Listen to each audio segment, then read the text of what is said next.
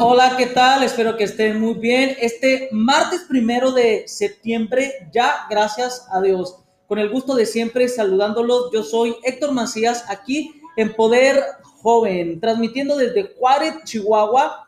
Espero que estén pasando un martes muy agradable desde donde quiera que nos sintonicen, de donde quiera que escuchen este programa. Fuerte abrazo para todos ustedes.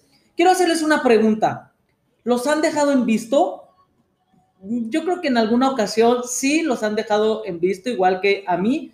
La siguiente pregunta, ¿les ha generado un tipo de descontento?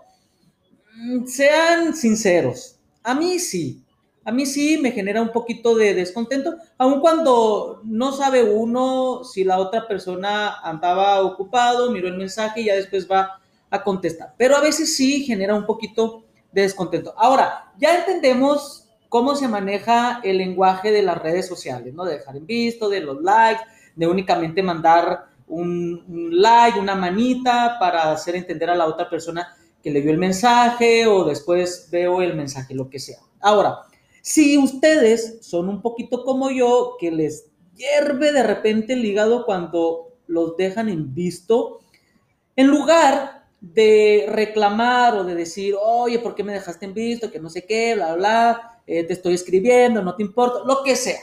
En lugar de eso, que quiero cambiar y que la otra persona no sienta que estoy reclamando que me dejó en visto. Ahora, en una época de mi vida estuve vendiendo productos.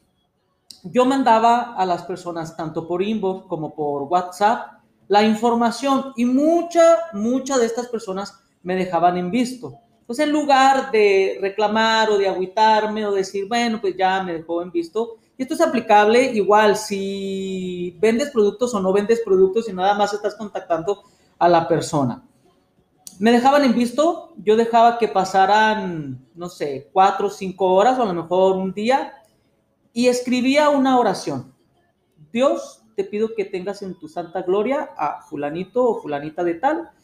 Fue un placer haber, haberlo conocido, haberla conocido. Qué lástima que no nos pudimos despedir. Y mandaba el mensaje, así me contestaban. Ja, claro que no, no estoy muerto, no estoy muerta, aquí estoy, bla, bla, bla.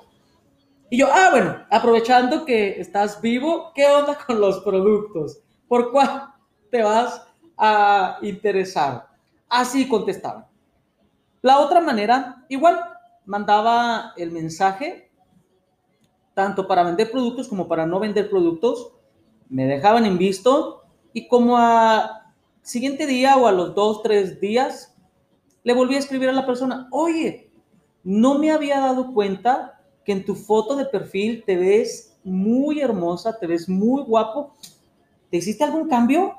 Porque te ves espectacular. Dime la verdad, ¿qué fue lo que hiciste? ¿Y qué creen?